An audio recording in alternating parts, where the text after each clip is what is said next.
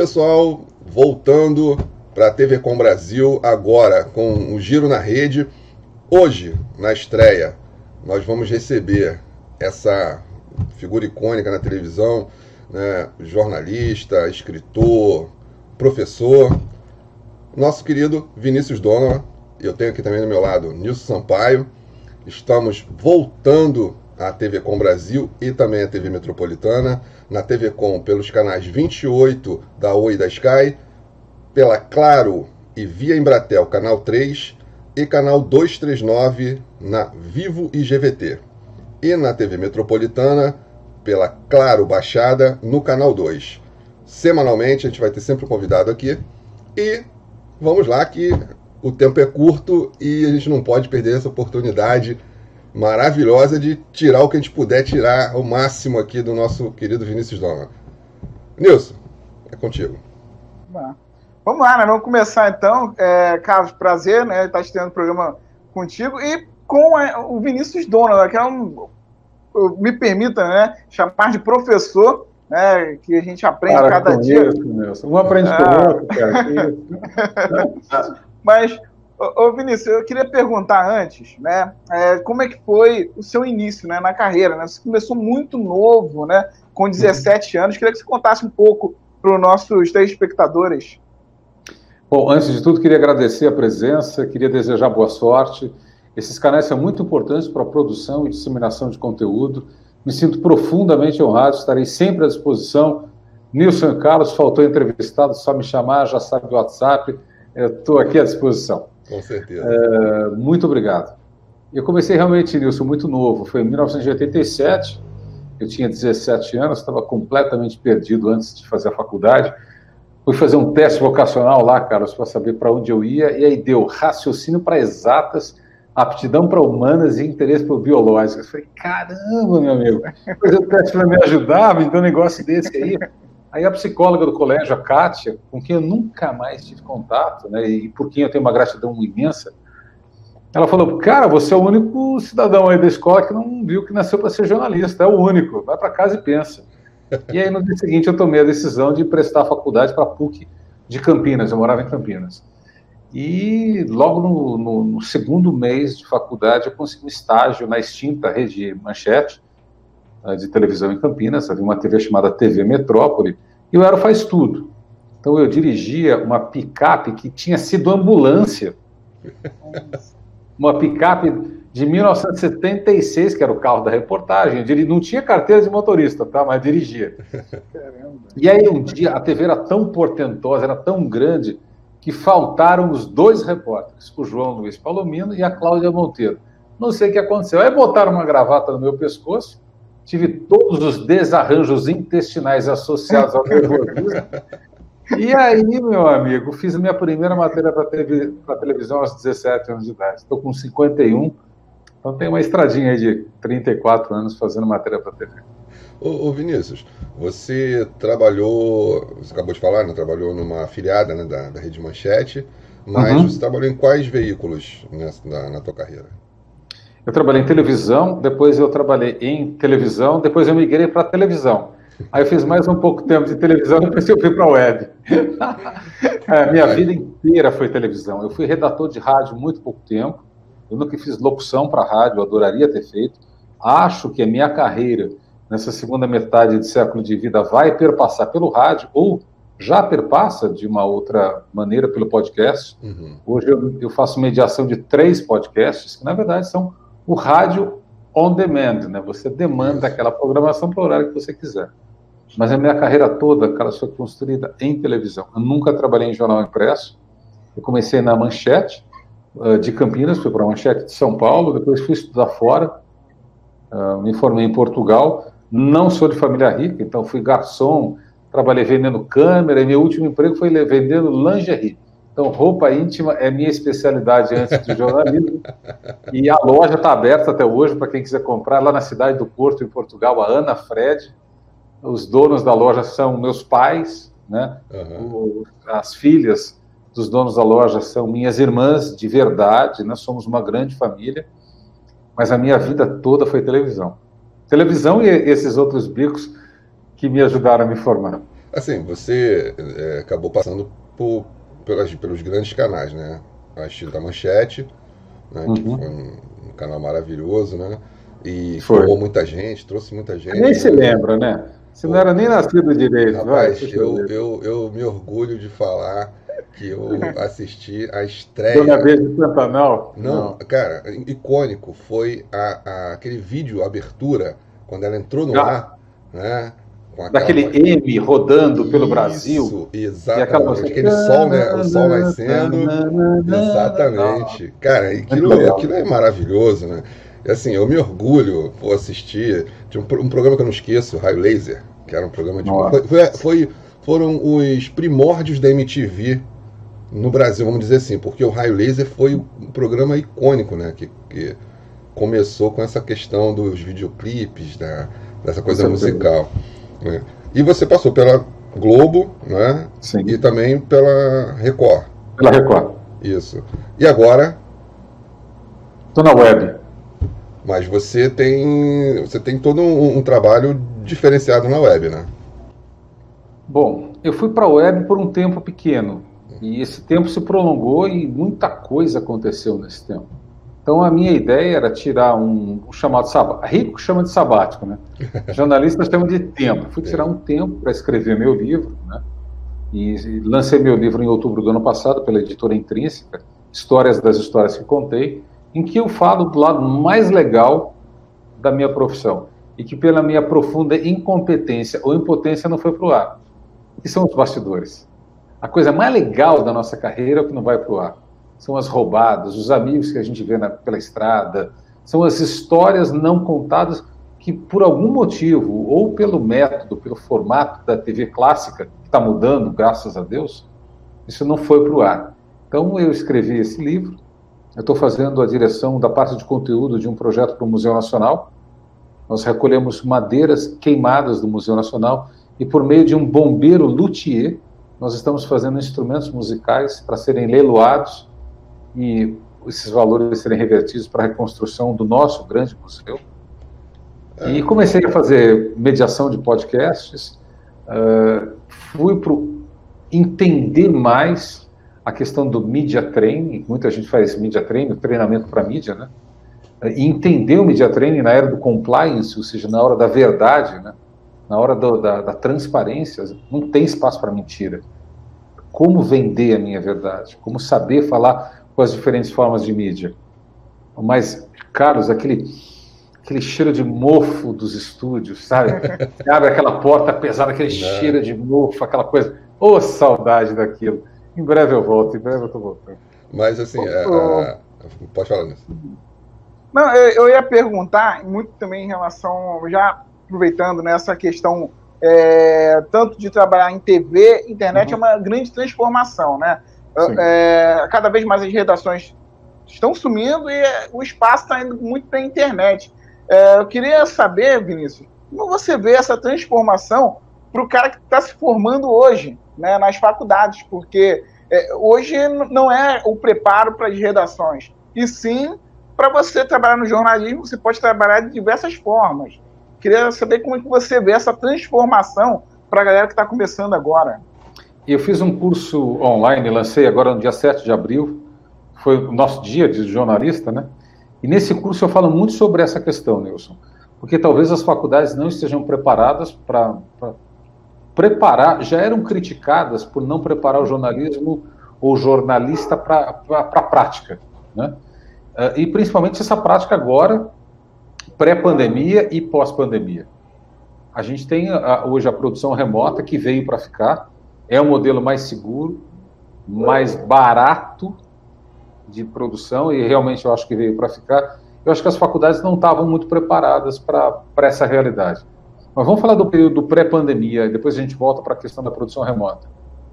Carlos, no meu tempo, eu era repórter. Se eu metesse a mão na, na ilha de edição para editar um VT, eu, o cara falava, tu tá maluco, cara? Tu não ganha para isso. Ou se eu fosse produzir um VT, Nilson, pô, cara, tu não é produtor, tá querendo roubar o trabalho de um produtor? Hoje, a gente tem o profissional multitarefas. Isso. Ponto.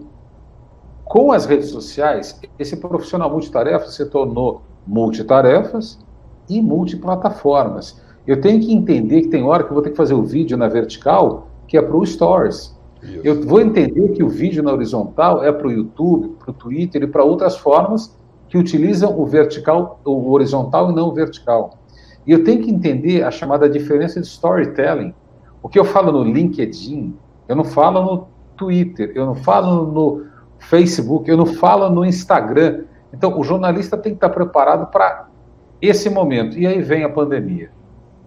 E a pandemia pega uma granada, tira um pino e implode o barraco da estética da comunicação. Exatamente. Então, o que a gente está fazendo aqui é uma coisa que o Jornal Nacional condenaria em fevereiro desse ano. Seria uma loucura pensar que Nilson Sampaio e Carlos Santana estariam batendo um papo por uma plataforma de colaboração. Hoje entra no Jornal Nacional, no Fantástico, no Jornal da Record, no Espetacular, no Jornal da, da Band, do SBT, entra com a qualidade que tiver, porque o nosso olhar e os nossos ouvidos estão preparados hoje para o que eu chamo de uma ruptura de estética. Exato. E graças a Deus que isso aconteceu. Eu, Vinícius. Então, Wilson, pega isso tudo, bota no liquidificador e o resultado, você bota esse suco para o cara que está saindo da faculdade beber. Essa é a realidade que eu questiono. Será que as faculdades estão preparadas para preparar esse novo profissional? Hum, por enquanto ainda não. Eu, eu, vou te contar uma história. Há seis, vão fazer seis anos agora. Quando nós começamos o, a TV, né, que era só um projeto, que na realidade a TV nasceu de um curso, um curso aberto, curso livre, uhum. de mídia Sim. digital. E nesse curso nós é, acabamos sendo apresentados a esse, a, a, esse projeto que era TVs comunitárias no Brasil, que estava uhum. muito em alta na época, as, as, é, as ONGs aparecendo, tudo isso, e nós fomos apresentados. Eu adorei isso, me joguei de cabeça. Então, na época, é, eu comprei um telefone, comprei um iPhone na, na época, um, 4, um 4S, que era o, o, o, mais top que tinha na época, era o 4S uhum. 64 GB. E ali eu acompanhava muito, muitos é, é, youtubers da gringa, né? E comecei a descobrir que existiam acessórios pro. E aí montei um, um, um kit, um setzinho para gravar. Aí o kit tinha um iPhone, eu tinha um adaptador que eu podia ligar o um microfone de mão barato né, no, no, iPhone. Só que na época todo mundo olhava aquilo e falava assim: você é maluco. Só que eu fiz vários vídeos, gravei programas, eu, eu fazia chroma key com aquele telefone. E na época eu já falava isso, falei, gente, a gente pode fazer um conteúdo, gravar o conteúdo pela web. Você não precisa ser presencial, você pode, pô, conversar com o cara. Tinha o Hangout, né? Apareceu depois, nasceu o Hangout, depois nasceu um outro tu, tweet, tweet alguma coisa que você podia fazer. Isso que a gente está fazendo agora, você fazia da maneira Sim. arcaica, mas fazia. Hoje, o coronavírus trouxe isso de volta. Acelerou. Acelerou forçou. esse processo, né? É. Que já tava, veio de muito tempo, mas o pessoal ficava empurrando. E agora é uma ferramenta fundamental. Como você falou, destruiu a estética da televisão.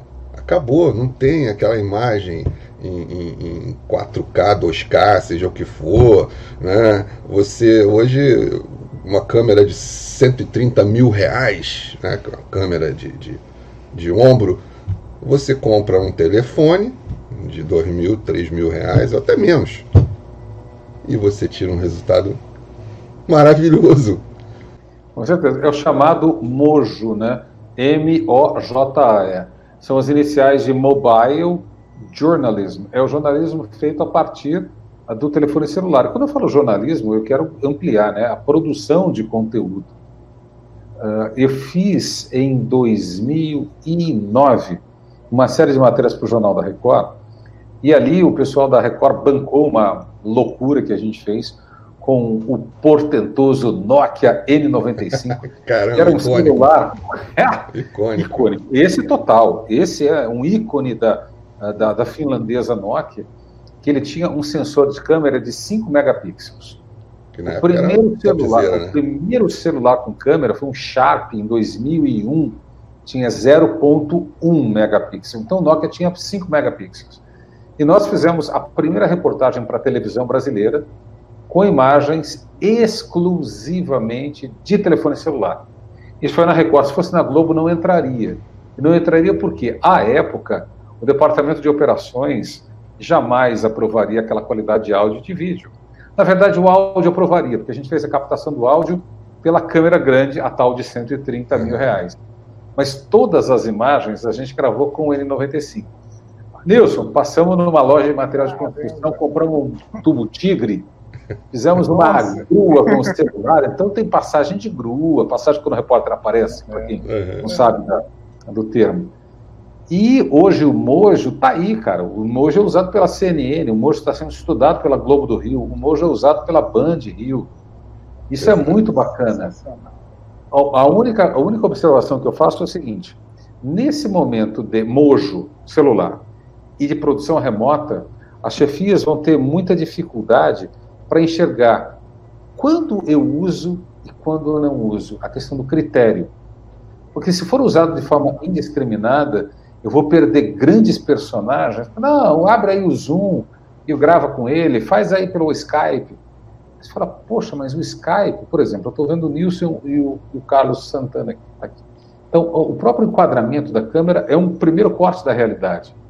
Eu não fui à casa, eu não tomei café, eu não vi como eles se, eles se relacionam com a vizinhança, eu não senti o cheiro de incenso da casa, Quais livros eles veem naquela estante que eu vejo desfocada? É isso. Então, há, há casos e casos, e a definição de critério para o uso do celular e para o uso da produção remota é que vai ser o grande desafio desses próximos cinco anos, eu acho. a gente está chegando oh. aqui aos 17 minutos. Eu, vou só... eu falei para você, é. 57 era pouco. Era pouco. Palestra, eu, palestra, quando eu vou dar palestra em faculdade, a coisa começa a ficar boa depois de três horas antes de três horas é um aquece, entendeu? Mas eu estou sempre à disposição aqui, se precisar, já falar. Já falei, Não, faltou é, entrevistar a gente vai, A gente vai ter daqui a pouquinho que encerrar aqui, só que eu vou te pedir, Vinícius, para a gente continuar, porque é, a gente já viu uma ideia aqui e a gente vai fazer um, um, um, um, um complemento para jogar na, na net depois. Né? Então vamos a gente nessa, vai encerrar com o, o, o, tempo aqui do programa para a TV lá, mas a gente vai fazer um complemento, porque eu acho que assim, seria até uma, uma maldade da nossa parte não aproveitar ao máximo a sua é, presença exatamente. aqui. Mas, Nilson, se, você se você gostou desse conteúdo, nós vamos disponibilizar um link da conversa na íntegra ainda nesse canal. Então, nossa primeira conversa é de 20 minutos, mas a nossa conversa na íntegra você verá no link à sua disposição ô, ô, Vinícius, só para a gente encerrar aqui rapidinho, antes do Vinícius falar, para você não esquecer de falar do teu curso para o pessoal da TV, né? depois a gente vai continuar para o pessoal da web, mas para o pessoal da TV saber do teu, do teu curso.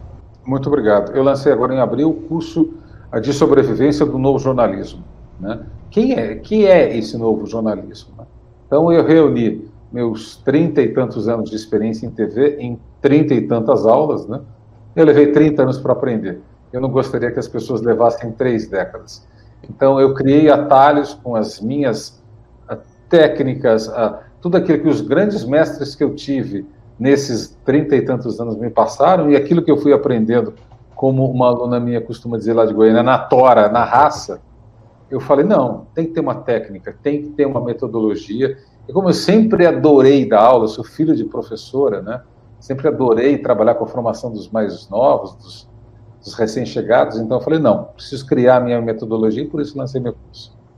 Não, bacana. Ô Vinícius, quero te agradecer. Eu pedi desculpa aqui o Nilson, que eu acabei cortando ali, é. uma pergunta, mas quando a gente tinha que encerrar, eu, eu queria te agradecer aqui e pedir o pessoal da TV Com Brasil, que vai assistir pela TV Com Brasil, o pessoal também da Metropolitana, a gente vai colocar aqui no GCzinho aqui os links todos do Vinícius para vocês procurarem o um curso, para encontrar ele lá no Instagram, para poder dar aquela força é, é, e também o um nosso. E pedir que na próxima semana vocês estejam aqui de novo com a gente para mais um entrevistado. É, vamos tentar, né, balizar sempre nesse nível. Né? E agradecer você, Vinícius, mais uma vez, pela sua presença aqui. Poxa, tamo junto. E agradecer o professor Vinícius Dona por aceitar aí o convite. E na web eu vou fazer outras perguntas aí, quente, então acompanhe aí. Tá Vamos legal. nessa. Gente, muito obrigado aí. E na próxima semana a gente volta com outro entrevistado.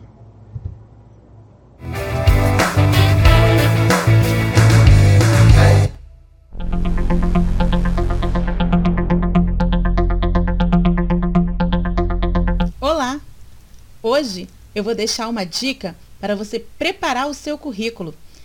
As organizações, a cada dia que passa, estão muito exigentes. E essas exigências perpassam pelas competências. Você sabe o que são as competências? Competências têm a ver com o um conjunto de conhecimentos, habilidades e atitudes. O conhecimento tem a ver com saber. E o saber ele vem das teorias. Habilidade tem a ver com saber fazer, e o saber fazer vem das práticas. Atitude tem, está relacionada ao seu relacionamento interpessoal e à sua inteligência emocional. E aí, gostou da dica? Então, na hora de preparar o seu currículo, pense em prepará-lo através das competências. E boa sorte para você!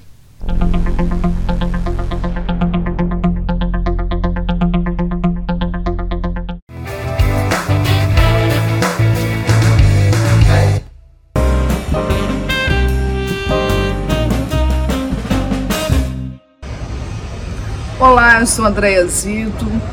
Fui deputada estadual por dois mandatos, também deputada federal por dois mandatos. Iniciei minha vida pública aos 24 anos. Eu considero que foi muito importante porque eu pude ali somar muito, não somente por Duque de Caxias, mas também pelo nosso estado do Rio de Janeiro. Desde o início, a minha bandeira sempre foi a educação. Mas não parando por aí. A educação, como eu falei, foi uma bandeira mas tem várias coisas que são ligadas à educação, como por exemplo a criança. E aí eu, eu pude trabalhar pela criança, pelos jovens na ocasião, gravidez na adolescência, doenças sexualmente transmissíveis. E também eu pude levar isso para Brasília. Quando eu assim criei a, a CPI das crianças desaparecidas, né, foi um trabalho importante em que eu me dediquei muito, me dediquei àquelas mães que estavam em momentos de desespero, momentos de, de dor. E não somente eu criei a CPI, mas também eu fiquei como relator. Eu pude viajar por diversos estados né, e fiz um relatório é, é, buscando levar para o governo federal metas né, e, e, formas de que a gente para que a gente pudesse diminuir pelo menos o número de crianças desaparecidas. Infelizmente não foi abraçado. Infelizmente, esse relatório ele não foi abraçado, abraçado. Mas eu tenho certeza que a minha parte, enquanto deputada federal, ela foi feita sim. Assim como também outros parlamentares que abraçaram isso, fizeram também juntamente o dever de casa, como a gente fala. E eu espero sinceramente que outros parlamentares eles possam ter a consciência disso. E não somente, né, o que eu estou falando aqui, tem a questão da CPI das crianças desaparecidas, que eu falei na questão estadual, na questão até mesmo federal, porque como deputada federal foi isso que eu pude fazer, né, visitando outros estados, mas também é, aqui na questão do, do, da nossa cidade de Duque de Caxias, trazendo verbas para as creches, nosso prefeito Cito trabalhando, né, ele governando a cidade, é, encaminhei também verbas para outro prefeito que infelizmente é, não quis receber a, a nossa verba. É, também o Colégio Pedro II foi uma obra, uma conquista nossa aqui para o nosso município. Né? A faculdade, a UERJ, que hoje está ali situada na Vila São Luís, a nossa passarela na Washington Luiz. Enfim, foram vários os trabalhos que nós pudemos fazer para colaborar e, e eu dar o retorno para a população do voto que eu recebi. Qual o papel da mulher na política? Eu acredito que a mulher ela tem um papel fundamental na política, o papel de somar, né? Porque nós temos, sem dúvida alguma, uma sensibilidade, principalmente com a família essa questão dessa sensibilidade, ela se volta principalmente para os filhos, para o lar. Então, eu considero que somando a mulher tem muito a, a fazer, a colaborar dentro da política para cada um de nós. O que você mais se orgulha em sua trajetória política? Meu maior orgulho na trajetória política é principalmente a emenda constitucional 70, onde eu pude fazer valer os direitos dos aposentados por invalidez.